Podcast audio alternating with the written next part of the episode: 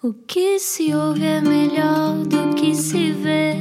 Desliga a TV, era o que faltava. A vida acontece quando anoitecer, era o que faltava. Juntos eu e você. Boa quarta-feira com a Rádio Comercial. Olá, eu estou debaixo de um edredom rodeado de almofadas, estou na minha sala de pânico. Não, não estou. estou mesmo no meu estúdio improvisado em casa. Bem-vindo à Rádio Comercial. Olá, sou o Romério Pego. Estou a muitos quilómetros de Lisboa, mas sempre ligado de forma umbilical à Ana Martins. É verdade, Olá. cá estamos nós. Eu também estou a alguns quilómetros de Lisboa, mais perto do que tu. E, hum, e onde é que estará a nossa convidada de hoje? É uma questão a perguntar. A nossa convidada de hoje é alguém que eu acho brilhante, não só naquilo que faz, mas da maneira como vive a vida. Pelo menos daquilo que eu vou sabendo, acho mesmo que é assim. Vamos saber quem é. Quem é que está cá hoje? Depois de 20 anos como atriz, Joana Solnado voltou a estudar, desta vez realização. Gravou um documentário na Amazónia e está a preparar outro sobre a vida da atriz Camila Amado. Com um dos apelidos mais queridos do público português, a neta de Raul Solnado é também mãe de Flor, de 7 anos, acho que ainda tem 7 anos, não é? E dona dos olhos mais bonitos do audiovisual. Connosco não era o que faltava hoje, Joana Solnado. Olá! Joana Solnado. Olá. Olá! Uau, que introdução! Bem-vinda! Como é que estás, Joana? Estou bem, estou bem. E vocês? Também estamos muito bem. Uh, queria só que falasse um bocadinho mais perto do teu uh, microfone. Assim, um... assim está melhor. Assim está um bocadinho melhor. Olá. Joana. Está- Estás em Portugal ou- estás com o pezinho no Brasil? Estou em Portugal, estou em Ok. Portugal, estou na zona da Aroeira. Uhum. Ah. Estou Ok, eu também estou na margem sul, mas eu não vou Também. revelar o meu, o meu local de esconderijos, porque tenho medo que os meus fãs apareçam. Uh, já tu, já percebi que estás tranquila com isso. Estou Joana, bem-vinda à Rádio Comercial. Nós não nos cruzamos há algum tempo, uh, mas é sempre bom seguir-te nas redes sociais e, e ver que estás sempre consciente. Um, Tentamos, tu- tentamos. Tentamos. Como é que tens, olha, vamos já a esse tema, como é que tens gerido este tempo de clausura uh, tão absurdo com essa capacidade tua de ler para além do óbvio? Como é, que- como é que se vive isto para ti? Olha, hum, eu, eu, eu, eu tenho estado em família, em Uhum. casa, e, e tem sido um tempo de muita introspeção, aquela que, que é permitida nos tempos em que conseguimos estar eh, connosco. Porque estar em família 24, 24-7, Uhum. eh, com uma criança de 7 anos, como a Ana disse, e bem, a fazer homeschool a da casa, Uhum. Ahm, a garantir que, que tudo o que acontece aqui é hum, o mais saudável possível a nível físico e mental. Ah, é difícil às vezes encontrar espaço para esta interiorização, mas eu acho que é hiper, mega necessária e imprescindível para vivermos este momento conscientes. Exatamente aquilo que tu estavas a dizer. A Uhum. consciência do que está a acontecer no mundo acho que reflete uma necessidade do humano de se olhar, de olhar para dentro. Estamos a ter uma oportunidade gigante de olhar para dentro agora. E para quem consegue, quem não tem filhos, eu às vezes fico assim com uma invejinha. Ah, Também eu, Joana, também amo, eu. amo a minha filha, amo a minha família. Ma- ah, não é mais. E ah, acho que esse espaço para, para estar connosco e para conseguir, ah, na verdade, estarmos, estarmos olharmos para nós de fora para dentro, mas de dentro para fora. Não sei se me faço entender. Uhum. Para isso é preciso tempo, não é? E, e é isso que. Disponibilidade. Uhum. É- Mas olha, eh, tu sentes que as pessoas estão, eh, daquilo que tu vais ouvindo e das pessoas que segues e de, de amigos teus, achas que eh, há quem esteja com vontade de enfrentar essas sombras? acho que há quem esteja com vontade, mais do que isso. Acho que depois de algum tempo as pessoas estão a ficar sem hipótese. Outra Uhum. coisa. Uhum. Este, este bicho é muito, é muito inteligente. É, Este bicho, o Covid? O Covid. se falarmos, se falarmos de, de- de- de subir a vibração da Terra, se falarmos de eh, olharmos para o ser humano como um ser vulnerável e cada vez mais humano, esta lentidão que o, que o Covid nos, nos propõe, esta espera, este tempo de isolamento que não sabemos quando é que vai acabar, tudo isto eu acho que vai, vai quebrando as resistências. Vai, vai. A primeira semana achamos que vamos fazer imensas coisas e vou fazer yoga às 10 e vou fazer não sei o quê, e depois vou fazer homeschool e a seguir vou, vou fazer um almoço super saudável uhum. e fazer uma foto e fazer isto, aquilo, aquilo outro. Na semana a seguir já realidade versus expectativa, a expectativa vai para o galheiro e a realidade apresenta-se, não vais fazer nada daquilo, uh, vais fazer outras coisas, vais ter que aceitar aquilo que tens. Uh, na terceira semana estás a aceitar o que tens, mas com imensa dificuldade. Tipo, oi, espera aí, mas é mesmo isto? Não dá para controlar mais um bocadinho? À quarta semana já percebes que não controlas porra nenhuma, desculpa. E andas de pijama o dia todo. Pois as calças é de ganga duas vezes por semana para ver se aquilo ainda está mais ou menos no sítio certo. Tens que parar de comer uh, chocolates, que tem sido uma loucura, enfim. Uhum. Um, o que, que eu quero dizer com isto é que a, a, a, cada dia, a cada eh, semana que vai passando, nós vamos nos quebrando e vamos nos vulnerabilizando mais e o mundo vai-nos mostrando que não sabemos quando é que isto acaba também. quando é que, que, tu percebeste que a tua vulnerabilidade, vulnerabilidade era a tua, tua força? Quando é que eu, quando é que eu percebi? Uhum. Nos momentos em que eu tentei ser mais forte, mais forte, mais forte, mais forte e aquilo não resultou. Portanto, que eu achei que, te... que era, era, era na força, era na garra, era no. Ah! E não era. E então temos que nos render. Quebrou-me a vida fez-me render. A vida é muito. Não brinca em serviço, não é? Como todos nós sabemos. A vida então, não brinca em serviço. Então tu acreditas que as coisas que nos acontecem são propostas de lição ou são coisas que são inescapáveis? Ou Olha, as duas coisas?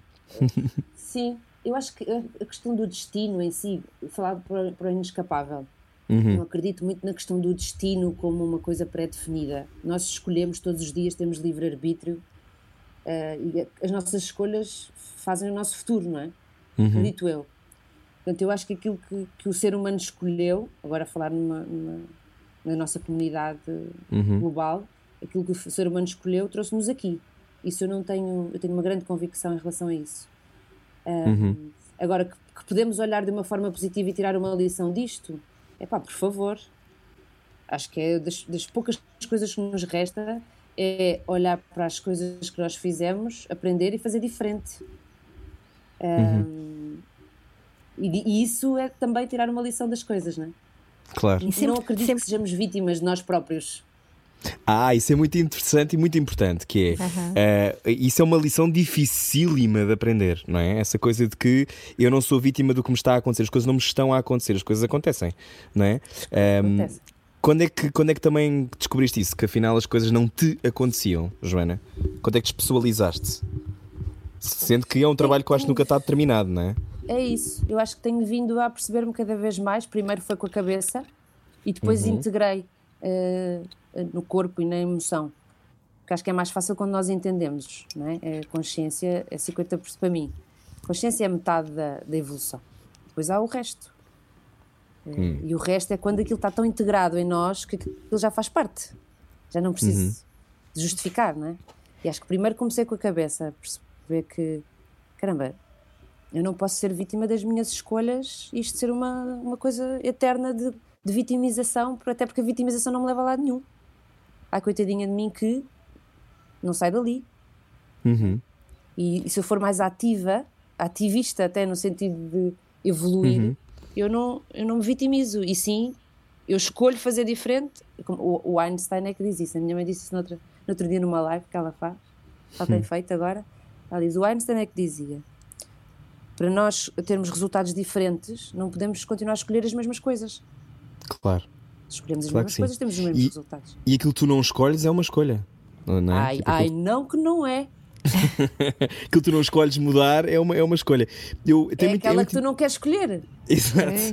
Exato. Mas escolhes a mesma, hábito, sem querer. O hábito que não queres quebrar. Estamos à conversa com a Joana Solnato, só chegou agora à rádio comercial. Olha, é engraçado que tu tenhas essa tão clara sobre, sobre a questão da vitimização, porque tu podias ter sido vítima do teu apelido. E é engraçado porque hum, da, eu, eu, tu temos coisas parecidas, como é óbvio, há, há, há, zonas em que nos encontramos uh, quanto a isso, e eu sempre senti que tu existias para além do teu apelido. Isso foi uma coisa que foi para ti logo rápida de fazer? Nunca houve essa dúvida? Porque uh, o teu avô era um mito, é uma lenda, não é? Portanto, é, é uh, tu, e tu fizeste e forjaste o teu caminho sem, sem pedir desculpa por isso, o que é uma coisa difícil de fazer. Como é que foi para ti? É engraçado, eu nunca senti essa necessidade, não é? Essa necessidade engraçado. de me distanciar. Uhum. Muito pelo contrário. Não sei, talvez por ser neta e não ser filha, e atenção uhum. que isto é muito importante. Eu acho que a minha mãe e os meus tios uma, tiveram uma dificuldade diferente de se distanciar.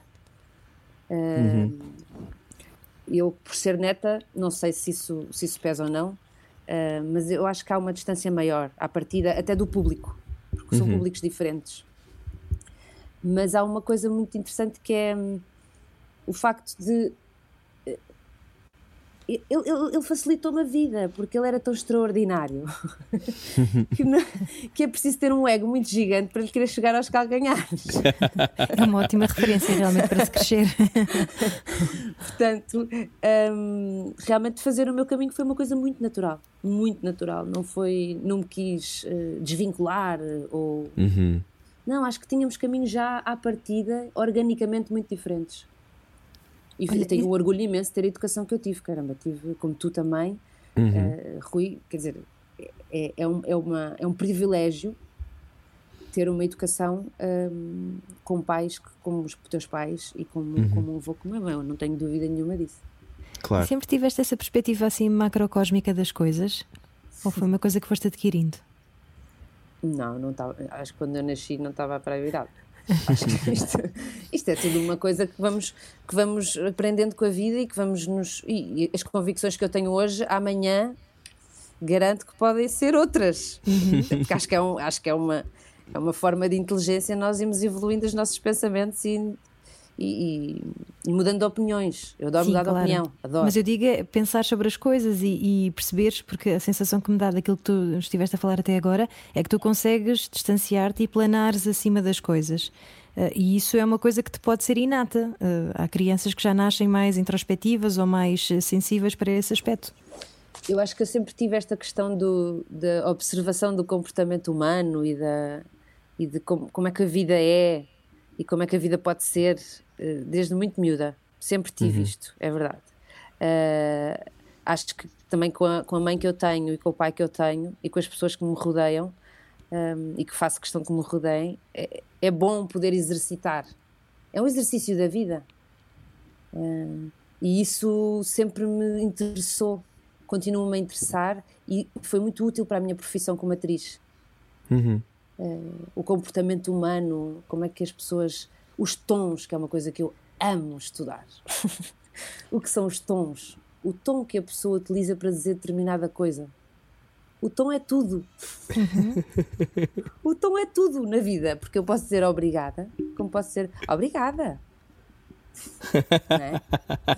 E isto muda completamente a minha relação com, com, a, pessoa com quem eu estou a comunicar. E vocês com, com, com a rádio então vivem isso muito. Claro, é, então, é, a nossa, é o nosso pão. É, é, os tons são o nosso pão. Mas isso é muito engraçado, porque nem toda a gente fica sintonizado nessas nuances. E é na nuance, por exemplo, tu constróis ou não uma história, uma personagem, está muito na nuance, não é? Às vezes é isso que, que dá um gatilho, não é? Exatamente. Dirias? Uhum. E nisto, é a minha, a minha questão pessoal de observar o humano e observar a vida eu estou constantemente a, eu sou muito sensível, tenho uma sensibilidade muito grande. Uh, e não é muito sensível de muito frágil, é uma sensibilidade uhum.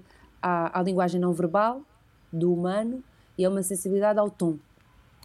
Ou seja, eu, eu, eu, eu, eu sinto mais o que a pessoa uh, não diz, diz com o que não diz uhum. do que as palavras. E isso ajudou-me muito no meu, no meu trabalho e continua-me a ajudar. E é uma coisa que eu adoro, adoro. Às vezes há pessoas que estão a falar comigo e o que elas estão a dizer não tem nada a ver com o que elas me estão a emitir a nível físico. eu fico a pensar, isto é uma dupla informação, eu estou um pouco. Oh, Joana, então, mas devias trabalhar na PJ, dava imenso jeito. Exatamente. Imenso não, jeito. Para... uma série que era o Lie to Me. Sim. Aquele. aquele hum, ele, é tudo na mentira, não é? Na linguagem não.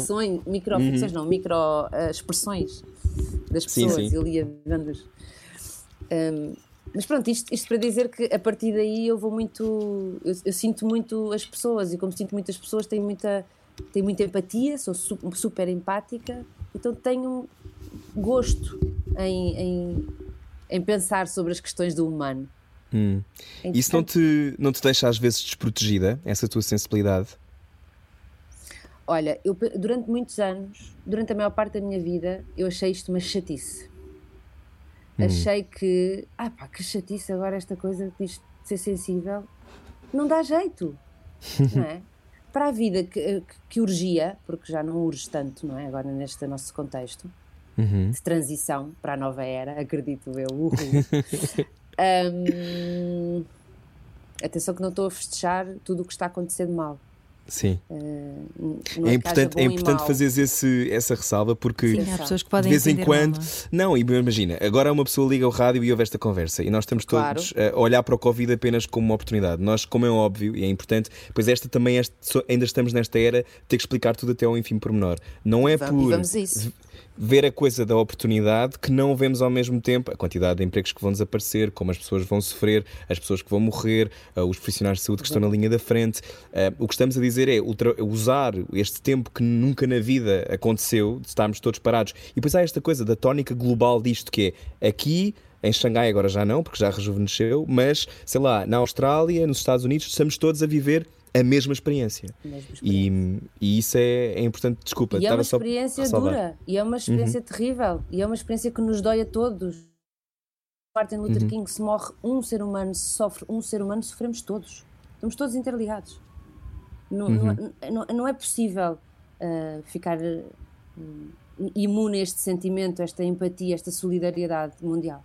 Não é possível. Olha, foi, foi por isso que foste filmar para a Amazónia, o documentário que estás a fazer? Olha, não foi por isso, foi por acaso. Se é que o acaso existe. Já lá vamos. Mas conta lá, conta lá, porque, o que é que te impeliu para. Bem, tu tens uma costela brasileira, Brasil, não é? Não é?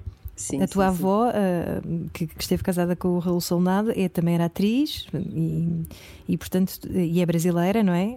Um, e portanto também tens essa costela brasileira, mas sentiste-te compelida a tentar contar aquilo que se está a passar por lá? Não.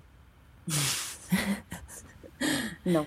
Não foi uma vontade minha, uhum. não foi uma coisa que eu tenha dito agora vou para a Amazónia filmar um documentário. Uhum. Foi uma coisa que aconteceu. Um dia eu estava na Amazónia e comecei a filmar um documentário. Foi assim. Uhum. Mas já, já um, tinhas começado a estudar a realização? Pensei, eu não projetei, eu não fiz um. Não, foi a primeira coisa que eu fiz antes de estudar. Okay. Eu não tinha estudado nada quando fiz esse documentário. Absolutamente nada. Foi por isso que eu fui estudar. Ah, ok, que giro. Quando eu percebi, eu estava a fazer uma coisa. Enfim, eu já estava a fazer. Uhum. Eu percebi quando já estava a acontecer. Um, e, e, foi super forte. Primeiro, porque a Amazónia é super forte, é um lugar uh, com uma energia inacreditável. E quando falo de energia, não falo de esoterismo, falo de energia mesmo uh, das plantas, do, dos rios, da vida que existe ali. Uhum. É uma coisa inacreditável que para quem já foi já sentiu. Ninguém, qualquer cético fica rendido. Uhum. Um, e, e, quando eu, eu, me deparei com, com aquilo que tinha em mãos e, e, aquilo que eu fui lá fazer não foi falar sobre nem as queimadas, nem sobre as novas leis que o Bolsonaro acabou por aprovar. Por aprovar. Uhum enfim, não vamos entrar nesse tema. Eu não quis entrar nesse tema. Eu acho que toda a gente já tinha feito falado sobre isso, ou toda a gente estava a falar sobre isso. Uhum. E também não foi um querer fugir ao que toda a gente estava a falar, foi que chegou-me outra coisa. E o que me chegou foi uma, foi uma. Eu não tive a oportunidade ainda de mostrá-lo, porque vai entrar em festivais e não, enfim, não se pode falar muito, uhum. divulgar, Sim, falar muito, nem mostrar muito, mas a minha abordagem foi a transformação que aquele pedaço de terra, aquele pedação de terra, aquele pulmão da terra, pode fazer num ser humano, desde a entrada lá até à saída. Eu fiquei uhum. lá oito dias, uh, não, desculpa, fiquei dez dias, entre eles sete uh, dentro de um barco, imergida no Rio Negro. Uh, sem internet, sem luz, sem nada. Sem nada, não. Com comida, com o essencial. Olha, uhum. olha que engraçado, sem nada. Eu tinha Com tudo. o essencial, lá está.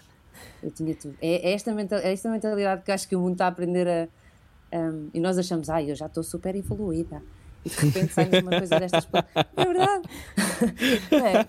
Foi nada. Contudo... Eu estou a sei fazer frente a qualquer circunstância. Pumba. Exato. Andamos por nós, estamos aí a achar que não tínhamos nada. E, e de facto. Levaste a flor? Não. não ah, não. ok. Achei que a flor tinha flor. ido. Não, a flor não foi. Fui sozinha. Não fui sozinha, sozinha. Atenção, fui com um grupo de pessoas uh, que eu gosto muito. Fomos, sete, fomos seis pessoas. Uh, fretámos um barco e fomos. Uhum. E na verdade a minha, o meu documentário é sobre o processo emocional destas seis pessoas que se doaram a este projeto enormemente. Fizeram filmagens dos seus telemóveis dentro dos seus quartos no barco. Que propuseram-se a, a, poder mostrar o que é que seria um processo super íntimo e emocional uh, de transformação dentro daquelas terras. E, Como é que tu foste transformada, Joana? Ui, são camadas uh, muito para além da consciência, não é? São camadas muito para além daquilo que eu te possa dizer. Contar é, agora. É, uhum. e, e, que é consciente em mim. Não é? Ah, eu, eu saí de lá, claro, como se fosse uma cebola que foram saindo algumas cascas da cebola e fui chegando ali um bocadinho mais ao cerne uhum. da Joana. Claro Sim. que isso aconteceu. Claro que me, me deixei submergir naquelas águas e, e, e, e, parece que aquelas águas e, as minhas emoções um, ficaram uma só. Eu lembro, o Rio Negro é o rio, é um rio escuro, é um rio preto. E, e há uma teoria que diz que as nossas águas são as nossas emoções eu tive uma, a sensação de que eu deixei no Rio Negro as minhas águas negras. Não. Deixei lá, que ir lá uma data de coisas que já que cá, que cá, estavam, umas mais resolvidas do que outras, mas o que eu uhum. chorei naquele lugar, eu acho que aquilo encheu mais um, um, um da minha pala. Achas que o acaso na tua vida se te acontece muitas vezes? Se tens essa, ou essa ideia de que parece que há umas reviengas da vida? Um... Está sempre a acontecer, toda a hora agora. agora, agora, estamos aqui os três e esta, esta, este momento não é um acaso, mas é um acaso. Sim. É? Então, é e tudo, depois é pensa, um... E depois pensa que estão milhares de pessoas a ouvir no país inteiro. E se calhar estão pela primeira vez a ouvir falar da Amazónia e pelo, do Rio Negro. E, e como se calhar isso vai fazer com que abram o Wikipedia e vejam ver, vão ver o que é que se passa. E depois de repente vão, um dia vão ver o teu documentário. E isso eu acho que é a magia de. de não é só da rádio. Sincronicidade.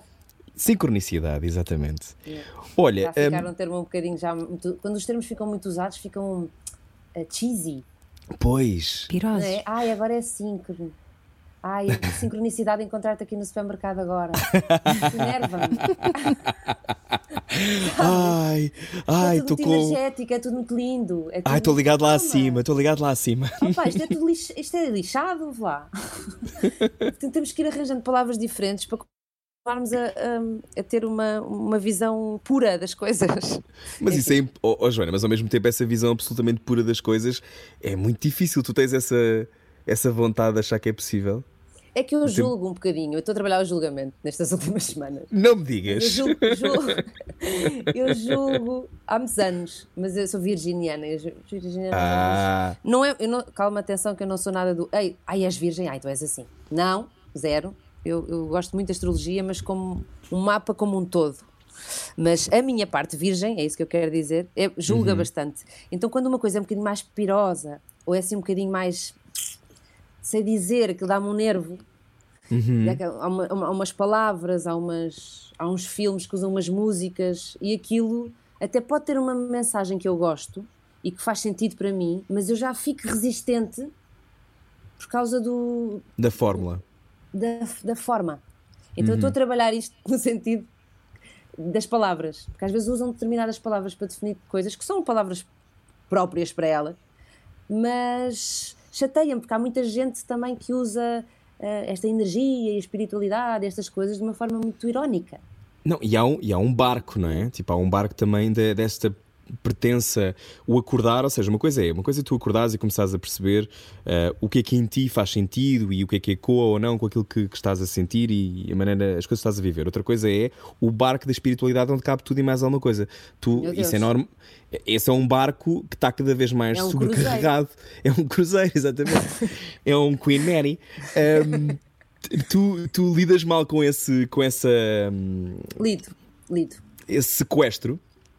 Lido. Lido mal uh, porque acho que afasta muitas pessoas uh, de, ver, de, de, de, ouvirem e de verem, de pesquisarem e de lerem.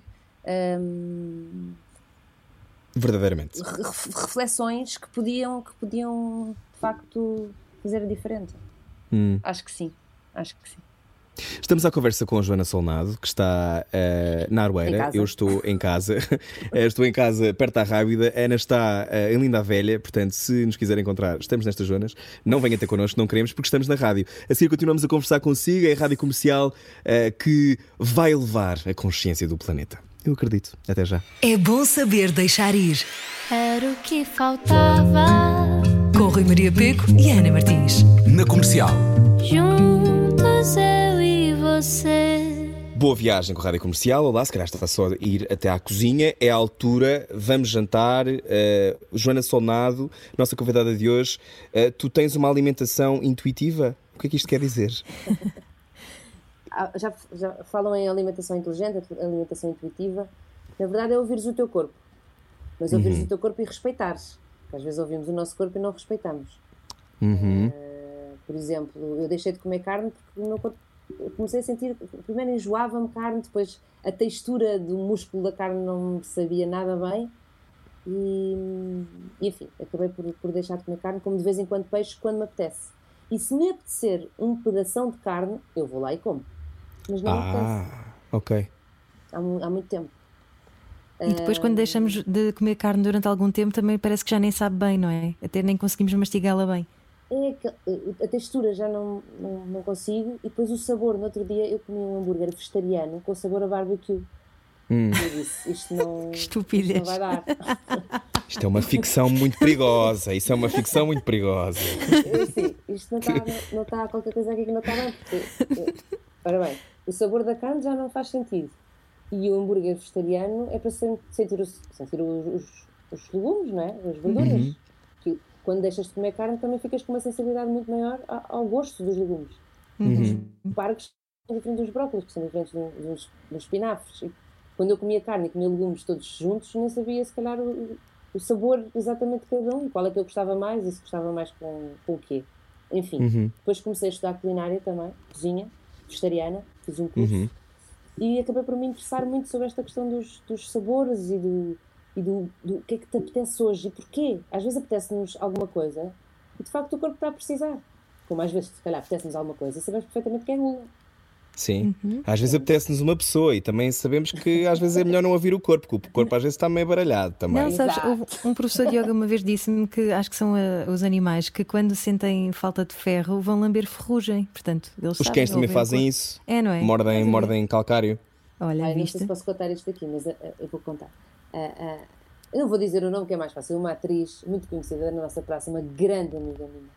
Uhum. Uma vez estava grávida estava no supermercado e começa-me a pegar em, em, solas de sapatos, daqueles supermercados e hipermercados que têm sapatos também. Sim. A pegar na sola do sapato e a roer aquilo, a lamber, a lamber, a roer. Eu assim, não, não isto não está a acontecer.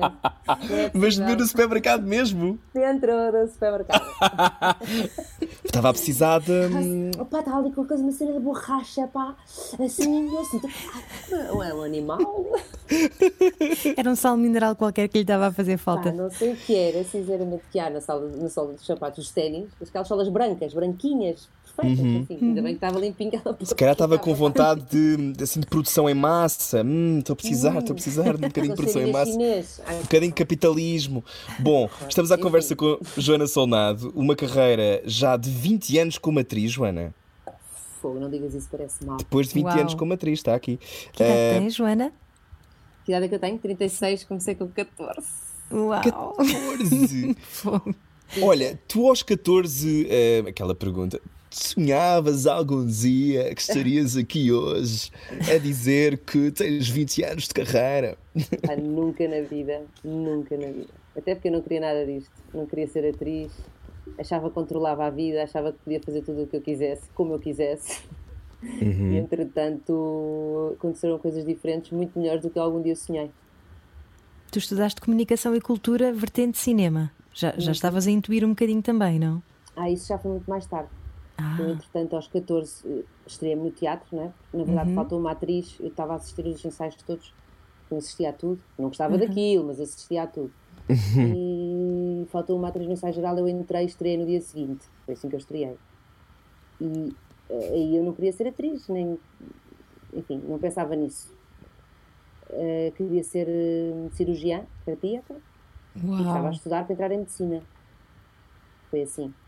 Uh, aos 18 anos é que, quando me inscrevi para medicina, nos exames nacionais, aquilo tudo, parei de fazer teatro porque tinha que estudar imenso, que eram umas, umas médias pornográficas.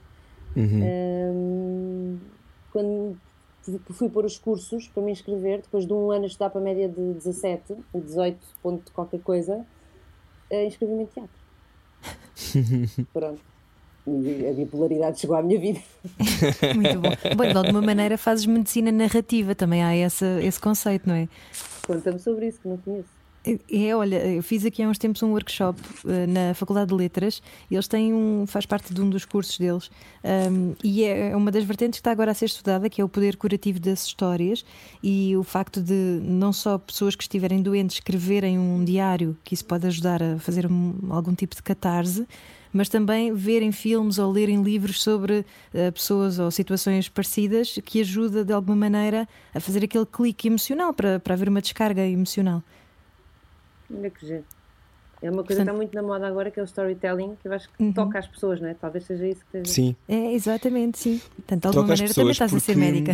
Não, é porque há esta universalidade da experiência, não é? Se toda a gente sabe o que é a morte, toda a gente sabe o que é um heartbreak, toda a gente sabe. Ou seja, aquilo que tu, de alguma forma, enquanto atriz, tu, tu sentes-te esse, esse veículo para chegar às pessoas ou, ou, ou não tens essa leitura tão mística da, da tua profissão? Eu, eu quando, quando decidi que realmente ia ser atriz, eu queria, eu queria passar uma mensagem, era o que eu dizia. Uhum. Eu acho isto hoje fofo. Esta coisa de querer passar uma mensagem, até porque quando queres passar uma mensagem, tu tens que escrever. Não és atriz. Uma atriz, à partida, é passa a mensagem que alguém escreveu e que um diretor, que um ensinador está, está, está a realizar ou a dirigir. Uhum. Um, mas de alguma maneira, esta coisa de passar a mensagem foi um bocadinho a base para depois de tudo. Que é, sim, tu queres que as pessoas se emocionem, tu queres que as pessoas se questionem, tu queres confrontar as pessoas com a sua própria vida, fazer-lhes um espelho. Na verdade, tu queres uh, picá-las, acordá-las. Uh, e, e, tu acordas as pessoas ou, ou, consegues chegar lá com elementos de identificação, como esses que tu estavas a falar. E eu acho uhum. que o uhum. elemento de identificação maior dos humanos, da humanidade, é a emoção se nós conseguimos emocionar alguém, nós a partir estamos a transformar essa pessoa. E eu acho isso um poder incrível dos atores.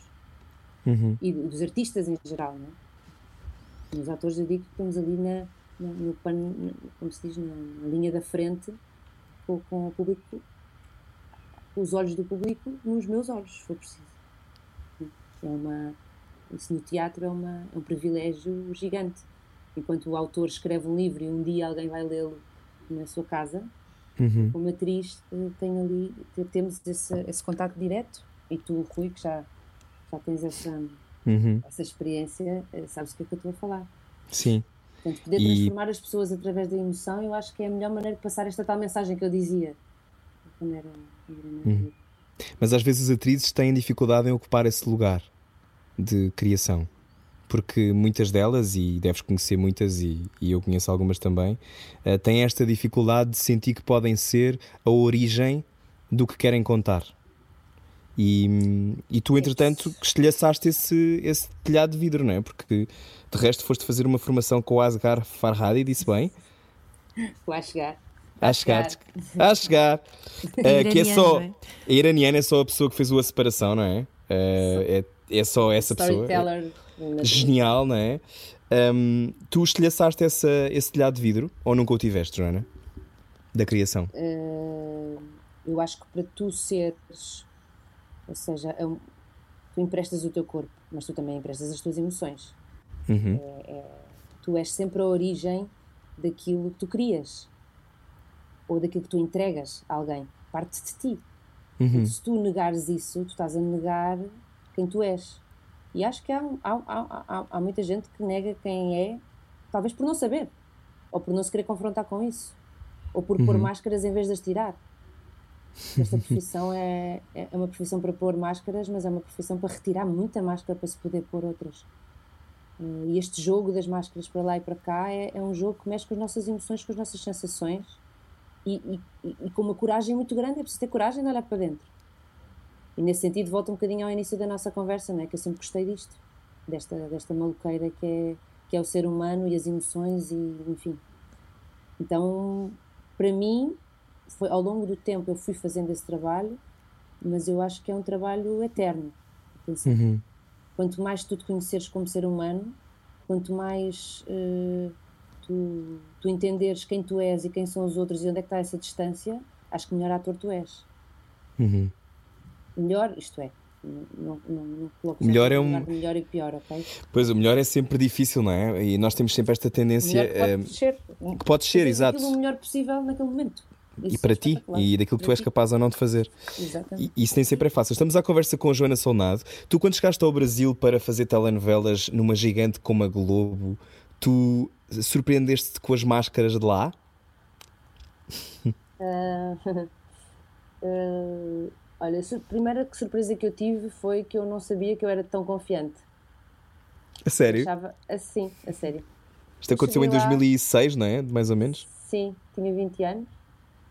Uau! Uh, 19 a fazer 20. E que cedo, Joana! Sim, sim, foi a, atriz, foi a atriz mais nova que a Globo contratou estrangeira, de sempre. Uau! E aquilo uh, não me fez. Tinha um frio na barriga, tinha assim um nervoso, mas eu ia tão ansiosa para mostrar o que eu tinha preparado.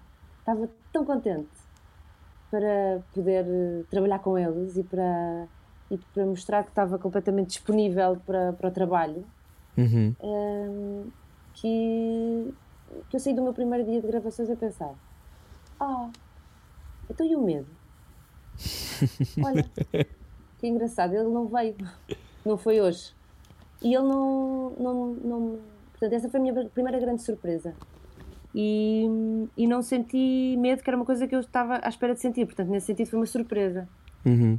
Uh, e em relação a estar no outro lado do mundo, com 19 anos, com 20 anos, uh, sozinha, foi uma experiência muito grande. Eu digo que saí de lá um, adolescente e, e, Não, cheguei lá adolescente e saí de lá mulher. Hum. Realmente foi uma transformação muito grande. E lidar com uma Globo, lidar com atores. Um, com, a, com o impacto que aqueles atores têm, são atores tão bons como os atores portugueses, não existe aqui comparação de melhor nem pior. Uh, têm muita experiência em fazer televisão, mais experiência do que nós, mas a uhum. máquina que está atrás deles é o que mais é o que mais pesa, não é? E a máquina da, é, uma, é uma fábrica, uh, no bom sentido, é uma fábrica de, de, imaginação, uma fábrica de ilusões, é uma fábrica de criatividade. De cenários maravilhosos, não é? De cenários maravilhosos, enfim, de, de profissionais. Mítico Projac. Mítico Projac, profissionais que estão sempre a, a chamar pessoas de fora, por exemplo, que é uma coisa que eu não sabia, estão sempre a chamar a cada produção chama uma pessoa de fora para melhorar uma área. Por exemplo, na nossa novela, no, não foi novela, na minissérie Liberdade Liberdade, chamaram um sonoplasta do Breaking Bad. Uhum. Uau! Para fazer as, as, os melhoramentos na sonoplastia. Ele ficava, ficava lá durante o projeto, ensinava a equipa e aquela equipa passava para um outro projeto a seguir uh, com esse know-how. Ou seja, é uma fábrica que tem muita qualidade e que está sempre a querer aumentar de qualidade. Ou seja, acho que tem uma humildade muito grande ao mesmo tempo. Alô, produtoras portuguesas, estão a ouvir? Está aí alguém? É verdade, é verdade. E acho que Portugal precisa muito dessa humildade de chamar pessoas de fora, aprender, fazer melhor, uh, fazer melhor com o que aprende de fora e não ter aquele, aquele preconceito que é engraçado. Nós achamos que o que vem de fora é melhor, mas depois não chamamos ninguém de fora para nos ajudar a, a, a desenvolver. A melhorar. Uhum. É, é, é, estranho, não é? É uma. Enfim, eu acho que eles fazem isso muito bem. Disseste há pouco que sentiste menos medo do que aquele que achavas que ias ter quando foste para a Globo. Achas que é mais fácil ter um, o medo ir embora quando há menos expectativas em cima de ti? Porque aqui, se calhar, tu já eras conhecida, tinhas o peso da, da família por trás do teu nome. Um, estando lá, é mais fácil começares do zero e, e poderes fazer tudo aquilo que quiseres? Olha, o que eu senti com esta história do medo, e aprendi muito com isso, foi que Uh, na verdade, esse medo era, seria um medo de falhar, não é? Uhum. Uh, e medo de falhar é ego. Uhum. E que eu ia ter medo de falhar? Eu posso falhar agora, falho melhor a seguir e depois falho melhor a seguir. Está tudo bem. Uhum. Uh, e na verdade, eu estava tão concentrada no meu trabalho que eu não tive tempo para o medo. Isso foi uma coisa que eu trouxe para a minha vida a seguir. Quando eu estou concentrada naquilo que eu tenho que fazer, se é aquilo que eu tenho que fazer, estou muito a, 200% naquilo, eu não tenho espaço para o medo de falhar, para a vergonha, para, para essas coisas, para essas, esses floreados todos do ego. Uhum. E isso ajudou-me imenso no teatro e, e a seguir na, na, na, minha profissão e em tudo. Que é de facto, eu tenho que estar concentrada naquilo que eu tenho que fazer. E lá, como está toda a gente concentrada, cá também, mas lá há uma, há uma a equipa toda, toda a gente participa e aqui em Portugal cada vez mais, toda a gente participa na construção do personagem, na construção da cena, na paleta de cores, em tudo. Uhum. E era uma concentração geral tão grande aquilo que estávamos a fazer que não havia espaço para mais nada. E isso foi incrível, aprendi imenso com isso. Às vezes ainda escorrego, não é? Escorrego no medo, escorrego no medo de falhar, escorrego em umas coisas. Mas és humana, Joana, não é? Não podes ser daço. tu, tu continuas ajuda, a. Ajuda diz, diz. Estava só a dizer que ajuda. Ah, pronto, ainda bem. Se só agora, só agora Estas ouviu... falhas de ligação são maravilhosas. Cada um está a ouvir estamos... ao seu ritmo. Não, e estamos todos, estamos todos em casas diferentes. Está a ouvir a rádio comercial, mas nós estamos em casas diferentes. Ó oh, Joana, tu dizes que viver com medo é a antítese de viver com amor? Sim, para mim sim. É? Acho que quando, quando. Acho que são as duas. Se falarmos em duas emoções primordiais do ser humano, uhum acho que quando, quando vibramos pelo amor é muito difícil vibrar pelo medo. E quando vibramos pelo medo é muito difícil vibrar pelo amor. Acho que são dois uh, polos opostos. E, e, e, tentar. Por isso é que falávamos há bocadinho com esta situação toda do coronavírus, tudo o que nós estamos a passar. Há estas duas possibilidades, não é? Há a uhum. possibilidade de ficar com medo e há a possibilidade de uh, fazer diferente e acreditar que podemos tirar alguma coisa boa nisto. E estas duas possibilidades são escolhas. E as podemos escolher. Olha, e como é que explicas à Flor uh, o que se está a passar? Tua filha de 7 anos. Olha, já tentei explicar à Flor de várias maneiras diferentes, até porque uh, ela pede-me sempre isso. Ela diz: Mãe, explicas-me, mas explicas-me sempre diferente. Eu acho muito hum. interessante. ela a cada vez percebe uma coisa. Pronto. Uhum. E ela está, ela está curiosamente. Uh, a adorar o coronavírus. É hum. como os meus filhos. Ela faz quadros a dizer obrigada a coronavírus. Porque estão okay. em casa com os pais. Porque tem a atenção dos pais. Uhum. É? Porque de repente eu estou com ela a estudar matemática e estou a fazer uma música e a gravar aqui no meu estúdiozinho onde eu faço locuções em casa, a fazer uma música a dizer um vez quatro, quatro com, com a viola. Estamos aqui a fazer as tabuadas como ela se calhar nunca fez na vida. Um, está a ter hum, a oportunidade de aprender de maneira diferente. Portanto, até agora, acho que esta primeira fase, está, é, ela está a gostar daquilo que está a acontecer. Embora ela saiba o que é que está a acontecer no mundo, cada vez tentamos mostrar menos, porque acho que as notícias são demais para as crianças. Não, tento, Até para nós. não veja notícias, não é? Até para nós, exatamente. Porque ela não veja notícias, depois eu passo-lhe o que é que vai acontecendo. E o facto das pessoas morrerem isso faz-lhe confusão, mas ela também pergunta: mas as pessoas também morrem de outras coisas, não morrem? Não morrem. Ela, o meu coelhinho morreu de susto. Ela teve um coelhinho que a semana passada morreu. Ela, o meu coelhinho morreu de susto. Eu acho que foi de susto. Portanto, ele podia ter morrido de coronavírus. Eu podia. As pessoas morrem. Eu sim. Então, acho que as crianças também dramatizam muito menos do que nós. Não é? Uhum. é ela está, a cada dia vai entendendo isto de maneiras diferentes já percebeu que as artes plásticas e a música cá em casa são sempre bem-vindos, portanto, cada vez que há assim um momentinho de tédio, ela, vamos fazer artes plásticas, vamos fazer música. E isso, adora, a arte, enfim. é, é, é o lugar onde ela se, nada melhor, é peixinho de arte. Portanto, até agora ela está a lidar com isto de uma forma muito positiva, não está chateada de não estar em casa. Felizmente temos, estamos numa casa que tem jardim, uhum. que ela pode estar ao pé das árvores, que ela pode estar lá fora, enfim. Uh, portanto, até agora ela tem lidado muito bem com isto e, e tem sido saudável. Entretanto, uh, e não, como é óbvio, não é um tema fácil abordá-lo, mas falaste aí de que as pessoas, as pessoas partem, morrem e as coisas não, não são controláveis. Na semana passada, tu até escreveste nas redes sociais, um, morreu a tua avó.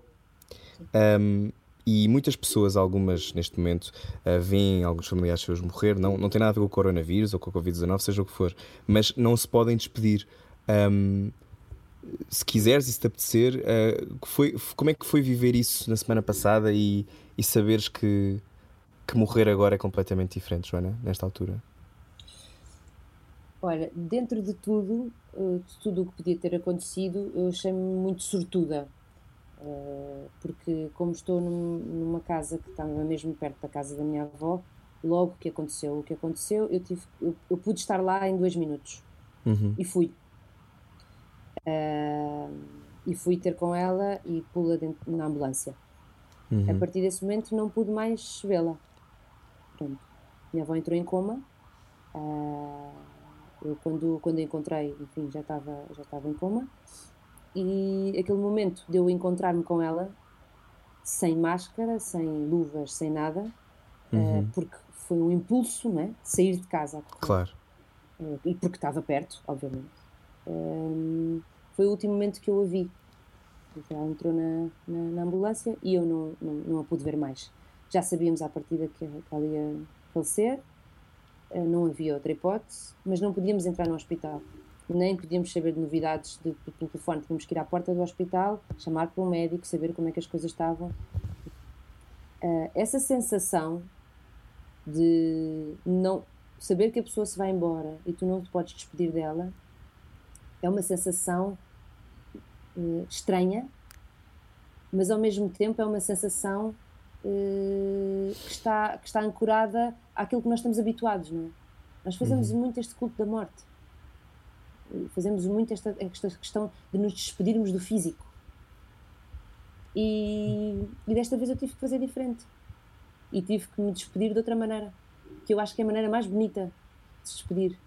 Não vou despedir daquele corpo que já, chegar à partida, enfim, quase que não está ali, não é? Quase que a uhum. pessoa já não está ali. A pessoa já não estava uhum. ali. Então eu tive que me despedir das minhas memórias, eu tive que me despedir de não poder estar mais com aquela pessoa, de não ir viver um futuro com ela, de lembrar-me de tudo que de tudo que foi maravilhoso, ou seja, foi uma foi um luto interno, uma despedida interna. Que acho que é, é a conversa mais bonita que se pode ter com, com, com com qualquer pessoa que nós nos queiramos despedir, mais do que estar ali e apertar a mão e o físico. É muito maior do que o físico. E foi a primeira vez que eu fiz isso dessa maneira. Olha isto como uma oportunidade, mais uma vez. Uh, uhum. E foi muito bonito. Foi muito triste, mas triste é sempre. Foi, foi enfim, foi, foi diferente. E, e, e, e o meu conselho também a, a, a, quem esteja a acontecer isto nesse momento é, é que essas pessoas estão, expressam uma linguagem muito de crianças, mas na hora que acontece, na hora que aperta mesmo, é o que nos vale. É que nós temos-nos a nós e às nossas memórias, às nossas lembranças aqui dentro. Portanto, quem estiver a viver isto neste momento, quem tiver alguém doente no, no, hospital que sabe que provavelmente vai morrer, que não se pode despedir, que olhe para dentro, que entre dentro do seu coração e que vive esse amor. Aí, Sim. que é o lugar onde ele é maior. Joana, já que estás a falar em, em despedida e em morte, há, há, um tema, não sei se é sensível para ti ou não, mas uh, desperta sempre alguma curiosidade e que tem a ver com uh, quando tinhas 14 anos, uh, foi-te declarada morte clínica? Sim. sim. Deram-te um certificado, Joana, na altura. Olha, é uma coisa que para mim, quer dizer, estas coisas da, da morte é para quem fica, não é? Hum. Não é uhum. para quem vai. Claro. Um, por isso faz, tem impacto em mim ouvir isso. Cada vez que dizem isso tem um impacto enorme. Claro. eu penso assim, a sério. Um, mas é só isso. Porque, enfim, não, não tenho. não tive nenhuma experiência daquelas Não tens nenhuma memória dizem, do túnel? Não, tenho memória do túnel. Não. Eu conheço pessoas que tiveram, que, que passaram não. pelo, pelo eu túnel. lembro-me de ouvir tudo. Pronto, eu ouvia tudo, conseguia ouvir tudo. Uh, mas não tenho. Não, não não, não. Tenho nada assim de, de, de incrível para dizer, sabes? Sobre esse assunto. Okay. Uhum. É um assunto tão incrível que as pessoas, quando me perguntam, ficam à espera que eu diga alguma coisa espetacular. espetacular, exato. Sim, sim. Vi aliens. olha, olha, eu a querer agora escavacar aqui alguma explicação mística, mas reparei que também foi aos 14 anos que tu começaste a fazer teatro. Foi antes ou foi depois disto? Tantan! 70. Olha, quando é que foi? Foi antes, foi antes. Ah. ah. eu já a querer aquilo arranjar uma ligação, estás a ver? Foste lá acima e disseram-te agora vais fazer teatro. Bom, é, é, a ligação que hoje é com Joana Solnado. A seguir continuamos a conversar, venha daí, boa viagem. Eu sei que também só vai até à sala, portanto não vá para muito longe. Já venha cá, até, até já. É bom saber deixar ir. Era o que faltava. Com Rui Maria Peco e Ana Martins. Na comercial. Juntos é você. Rádio Comercial hoje com Joana Solnado. Joana Solnado que ehm, também agora realiza. Posso dizer assim? Realizas? Claro. Ehm, Documentários, que é diferente documentários. ficção. Como a Ana Martins também faz documentários. Ehm, E aí, colegas Ai, de documentários. Porquê Estou que. muito ansiosa por ver Também faço ficção, também faço ficção. Fiz três coisas. Então- Ah, também fazes. Então falemos um bocadinho sobre isso. Um, o documentário para ti um, é onde te sentes mais à vontade? Gostas mais de ficção? Porquê que, um, porquê que foste parar aos documentários? Sim.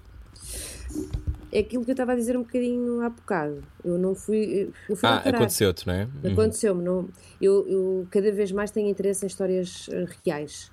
Cada vez Uhum. mais. Cada vez mais me afasto da ficção. Aliás, quando um filme, quando vejo um filme digo baseado em histórias reais, eh, interessa muito mais do que um filme criado pela mente humana. Não sei. Uhum. Enfim, é a minha. É o, é o meu interesse. Portanto, filmar documentários à partida dá-me um, um gosto especial, não é? Porque eu estou a lidar com a verdade, com a, verdade, com a realidade e, e depois vou costurá-la eh, da forma que eu achar mais interessante para entregá-la, eh, para entregar um, um, objeto Uhum. que questiona, não é? Que não é um objeto que tenha um- um- um- uma resposta, que eu acho que é isso que é o mais importante. Eh, é, um, é um objeto que mostra uma história que ou que levanta questões, mas que tanto quanto a ficção, também não gosto de ficções que tenham um final. eh, que, nos, que nos levam para mai- vários caminhos sem o julgar e dão a opção ao espectador de olhar para aquela história que não tinham acesso se não fosse o cinema Uhum. eh, e olhar para aquela história e olhar para aquela, para aquela, para aquela objetiva, não é? Para aquele olhar. E é preciso ter, um- é preciso ter um olhar sobre o mundo para realizar. Eh, o Asgar até dizia muito isso, que é aproveitem, se, se tiverem a filmar, se forem realizadores, aproveitem, porque vão poder, na vossa vida, eh, gastar tempo, ou não gastar, mas doar o vosso tempo a ter um olhar sobre a vida a ver, a ver, uma, a ver uma, a chuva a cair Uhum. e a encontrar a poesia nisso. E isso vai fazer parte do vosso trabalho. Olhem que bonito que isso pode ser. E de facto é mesmo, verdade. Diz Ana. Tinha um professor de guionismo que dizia que boas histórias toda a gente tem e toda a gente sabe contar, o que difere é mesmo a, a tua maneira de contar a história, a tua visão sobre, sobre o mundo. Exatamente, o teu olhar, a forma como tu vês o mundo. E Exatamente. para isso precisas ter um. Exatamente. Não adianta querer realizar sem ter um olhar sobre as coisas. E depois do teu documentário sobre a Amazónia, est- estás a preparar outro sobre a vida da atriz Camila Amado. O que é que te despertou curiosidade na vida dessa atriz? Um, esse, esse documentário agora está está parado, não é? Por causa desta questão do Covid. Nós íamos filmar no mês de abril Hum. tivemos que suspender as filmagens. Nós começámos a filmar em junho do ano passado. Ahm, a Camila tem 80 anos, é uma atriz eh, brasileira inacreditável e é um ser humano, mais do que uma atriz inacreditável, é um ser humano inacreditável eh, que tem uma influência hum, tanto artística como espiritual muito, muito grande e muito diversificada. E ela deu-me aulas durante dois anos. E durante os dois anos que ela me deu aulas, não foram bem aulas, foram encontros. Eu, eu gravei esses encontros, os áudios desses encontros. E nós ficámos com uma amizade profundíssima. Estou? Sim, sim. Sim, Ah, estamos sei aqui. que foi. Ficámos com uma ami- amizade profundíssima. E uns dias antes dela fazer 80 anos, eu disse: Camila, o privilégio que eu tive de partilhar consigo estes anos, você ensinou-me tanto. Você ensinou-me tanto como, como ser melhor pessoa e assim melhor atriz. Eh, Eu gostava de poder proporcionar isso às pessoas. E ela disse-me: Joana, vou fazer 80 anos daqui a umas semanas e muitas pessoas já quiseram fazer um documentário sobre mim. Mas eu sei que eles iam fazer um documentário sobre a Camila, atriz. E eu sei que tu vais fazer um trabalho sobre a minha pessoa e mais, Oh. sobre a minha alma. Por favor, faz antes Uau. que eu morra. Oh, Oh, E aquilo, esse on, foi o que, foi o que eu tive interno. Mas Eh, é difícil às vezes. aquilo e comecei a filmá-la no dia, no dia que ela fez 80 anos. É, é difícil às vezes falarmos nessa linguagem da alma, porque para muitos, lá está aquilo que nós dizíamos há pouco, podemos entrar naquela, naquele clichê de ah, estes armados em esotéricos, mas não tem a ver com isso, é- é uma percepção muito subtil da realidade. Claro. E acho que quem, julga muito a questão da alma e a questão da energia e a questão. É uma pessoa que está presa no seu julgamento também, não é? Uhum. Pronto, pode ir até onde pode ir, é uma limitação sua. Ah, quando, quando eu falo de alma, ou quando eu falo de energia, ou quando eu falo de algo que nós não possamos eh, quantificar com a mente, eu estou a abrir a possibilidade de outras coisas. E há quem esteja disponível para isso, há quem não esteja, não é? E se calhar eh, interessam-me mais as pessoas que, que estão disponíveis. E tudo bem. Claro, é isso, cada um sabe de si, não é? Cada um tem o seu, o seu percurso e a sua história, é isso E mesmo. Tudo bem. E a Camila é uma pessoa que no mundo artístico conseguiu eh, incorporar alguma, alguma consciência eh, a nível eh, energético. E eu acho isso impressionante, porque eu acho que o mundo artístico, o mundo dos atores é um mundo intelectual muito cético. Não é? E é curioso Super como é que- cético. como é que os atores que- têm que transmitir emoções aos outros, mas não, não podemos falar sobre emoções. Então, mas Uhum. espera aí, não estou a perceber. Temos, que- temos que, com a mente, fazer aqui uma, uma, uma sopa para entregar à outra pessoa uma, uma, uma forma dela se emocionar. E Acho que não é é um esse o caminho bocadinho- Uhum. Acho que é um bocadinho. artificial. Não, não, não diria artificial, mas acho que é, é um caminho mental para uma, Uhum. Para, um, para, uma, para uma finalidade emocional. Não sei se expliquei isto bem. Sim, eu, tu- o que tu dizes é eh, não podemos estar a ser matemáticos com uma coisa que tem a ver com a alma, não é? E às vezes essa construção que é muito ahm, com base em, em intelectualidade foge daquilo que é passar ao outro, se calhar, a verdadeira empatia ou aquilo que é Sim, fica quase uma transformação. é? Exato, fica Fica pragmático. muito pragmático. E, e- e, eh, eh, eh, quando se fala de emoções, falamos de sutileza. Pois, claro. Uhum. né? E a sutileza está noutras coisas. E, e a alma, eh, há, algo mais sutil que a alma, que nós nem sequer sabemos o que é realmente. E existe alma, Joana? Acredito. Acredito que sim.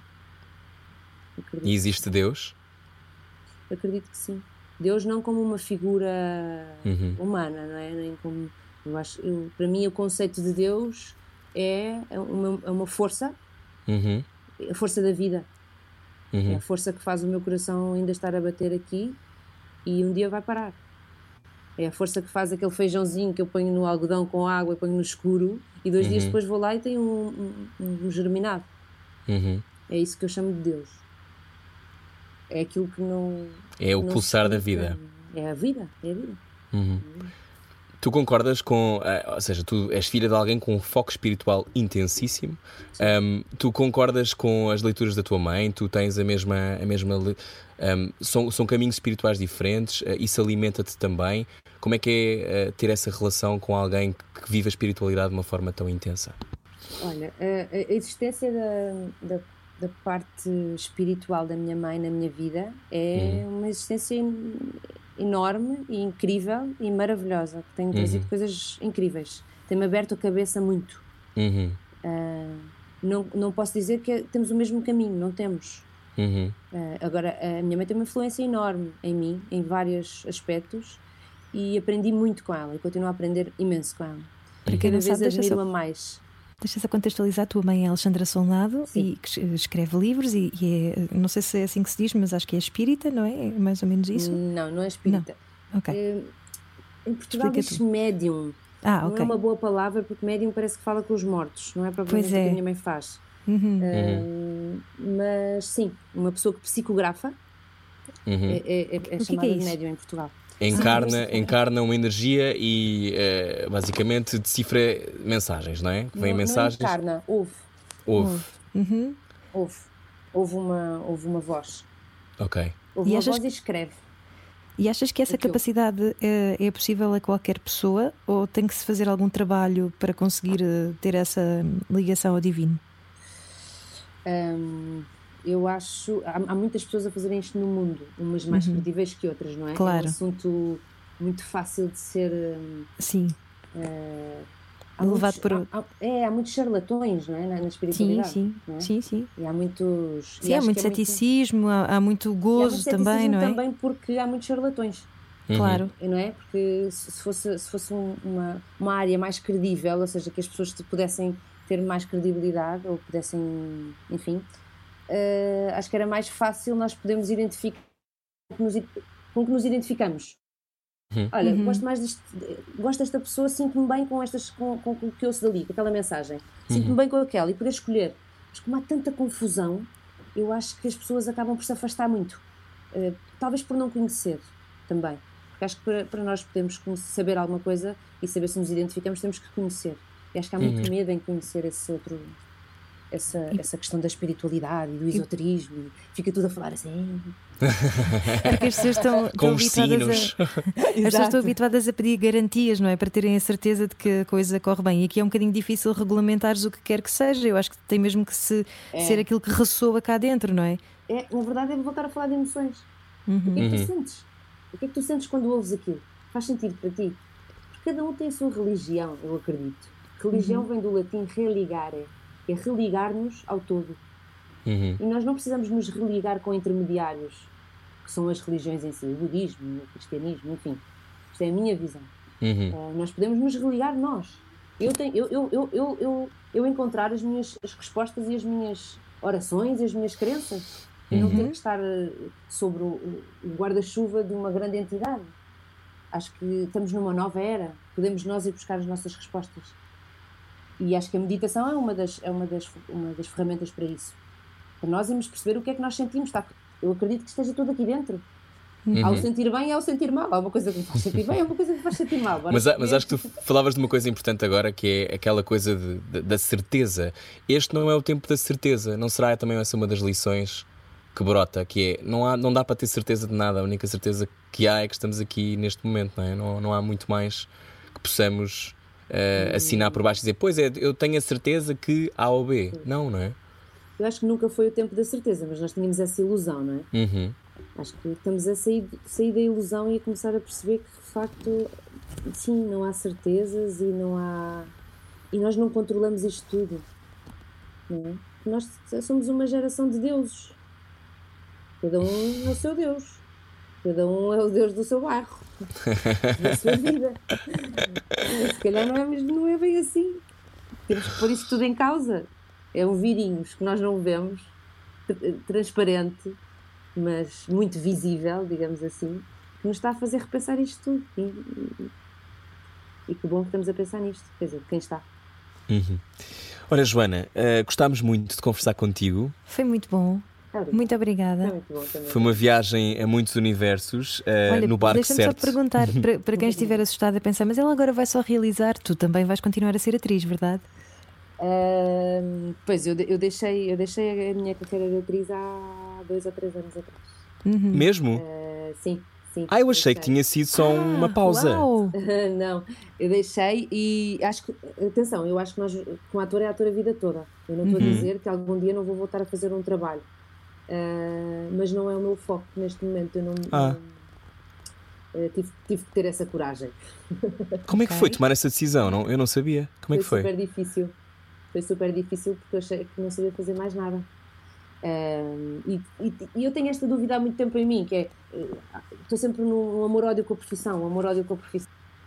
Bom, tô? perdemos a Joana. Estou. Está lá. Estou, estou, Tá e estamos Perdemos quase a a perder-te a ti também. Está a chover Sim. muito, se calhar é por causa disso. Se calhar é isso. Uh, mas eu já tenho a Joana ao telefone. Não é a Joana Solnado? Podes falar, Joana. ao telefone. Posso falar? Sim. Yay!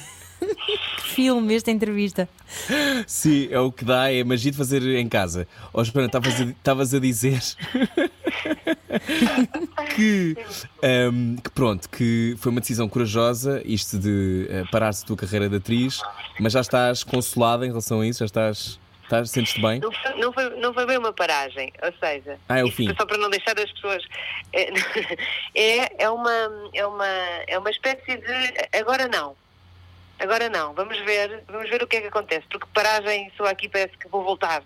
E, não, agora agora estou a dedicar-me a outras coisas e ser atriz não vai ser a minha, o meu foco primordial. Não quero dizer que não faça, mas não é o meu foco principal. Uhum. Boa. É isso. Que bom. Muito bem, olha, boa sorte com tudo. E, e aproveita e grava também aquelas canções que fazes com a tua filha. Estás- a falar que eu não estou a Fala, fala. Ah, pois é, ela não está a ouvir porque que eu estou a, a fa- ouvir. eu estou a falar Não, para os teus fones, falaste. Romaria. Tens que ser tu Ela, a falar ela está então. a falar para os meus fones. Fala lá agora, Ana, vê se ela ouve. Estou, Ah, eu não ouvi, Ana.